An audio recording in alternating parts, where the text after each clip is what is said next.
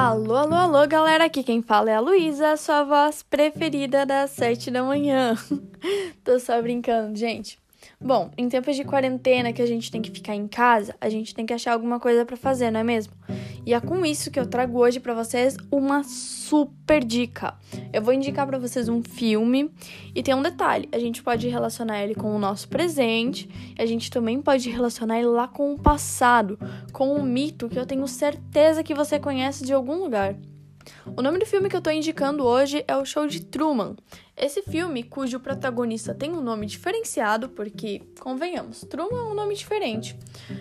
E ele também é um filme diferenciado. E eu vou explicar para vocês o porquê disso. O filme traz a vida de Truman como um programa de televisão que é assistido mundialmente.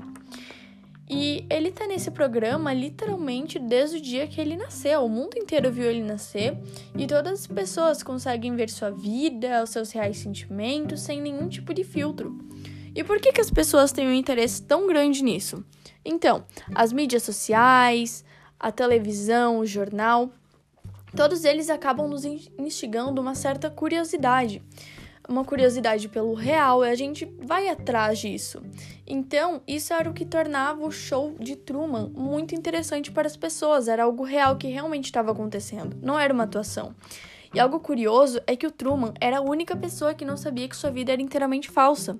E ele muito menos imaginava que ele vivia em um gigantesco estúdio.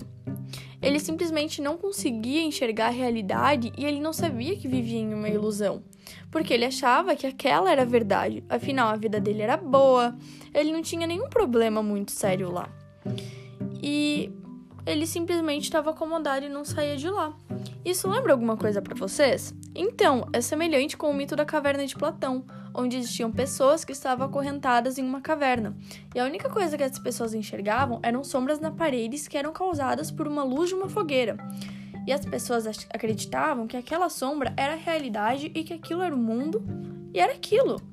Até que um dia, uma das pessoas que moravam na caverna, que estava presa, foi lá fora e acabou descobrindo a realidade. Essa pessoa ficou muito indignada, ela pode ser considerada interpretada como um filósofo e ela acabou vendo que aquilo que eles acreditavam ser real não passava de uma ilusão. E ele descobriu o que, era real, que era a vida fora da caverna. E aí a gente pode se perguntar: por que, que as pessoas não saíam antes? Era porque as pessoas tinham medo, provavelmente, porque elas criavam inseguranças, afinal, o medo são nossas inseguranças, e a gente é ensinados a ter o medo e sentir o medo desde que somos pequenos.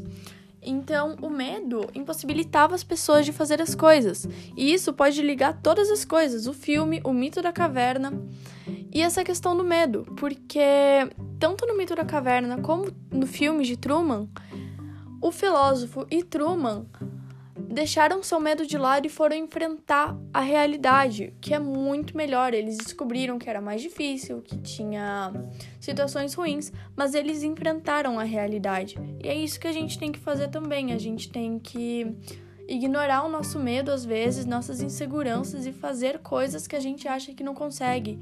A gente tem que nos desafiar e temos que vencer alguns medos. E isso pode nos fazer pensar também: será que a gente está vivendo em uma ilusão? E será que a gente está acomodado e não consegue enxergar a realidade? E a gente estaria preso numa ilusão constante? Bom, fica o questionamento para o próximo vídeo. Tchau!